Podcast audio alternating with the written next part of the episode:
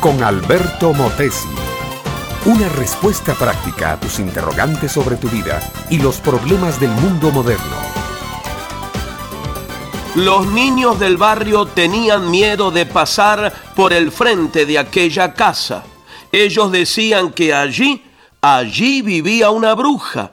Y si este temor ocurría en las horas del día, con mucha más razón se acentuaba en las horas de la noche. Qué martirio emocional era para el pequeño Jorgito tener que ir a la tienda cuando ya se había puesto el sol. Tal vez su madre lo había enviado a un mandado y ese no era el problema. El asunto es que había que pasar por el frente de la casa de la bruja. En realidad, la señora Herminia no era una bruja, pero era una mujer que se había encerrado dentro de sí misma desde que su esposo había muerto en un accidente del ferrocarril.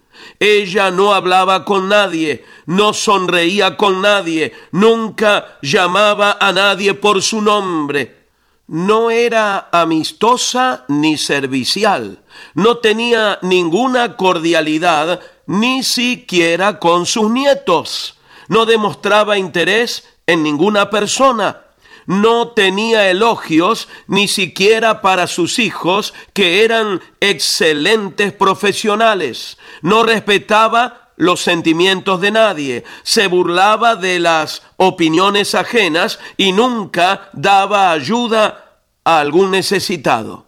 No en balde los niños del barrio la llamaban la bruja.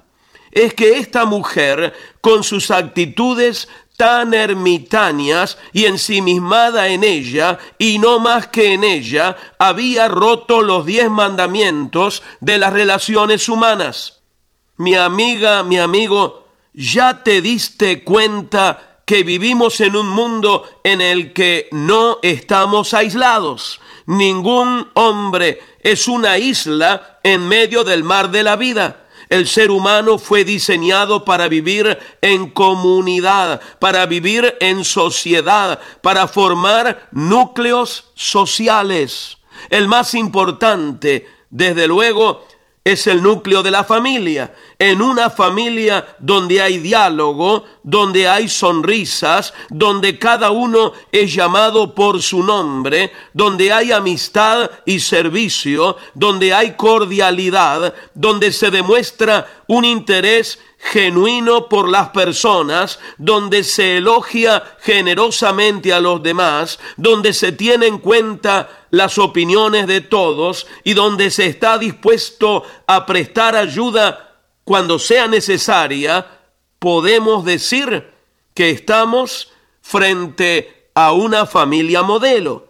Y familias modelo son las que nos faltan hoy de manera abundante mi amiga, mi amigo, no basta la buena intención para tener una familia modelo. Hace falta que un poder mayor que nosotros mismos nos guíe, nos enseñe y nos dé la fuerza para ser esa clase de familia.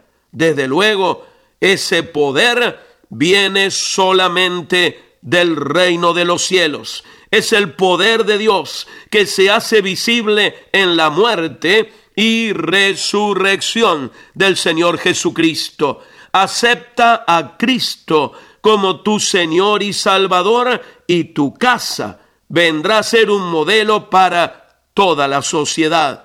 Un hogar que servirá de ejemplo y guía para muchísimos otros hogares. Este fue Un Momento con Alberto Motesi. Escúchanos nuevamente por esta misma emisora. Búscame en mi página oficial facebook.com barra Alberto Motesi. Únete a mi red de amigos.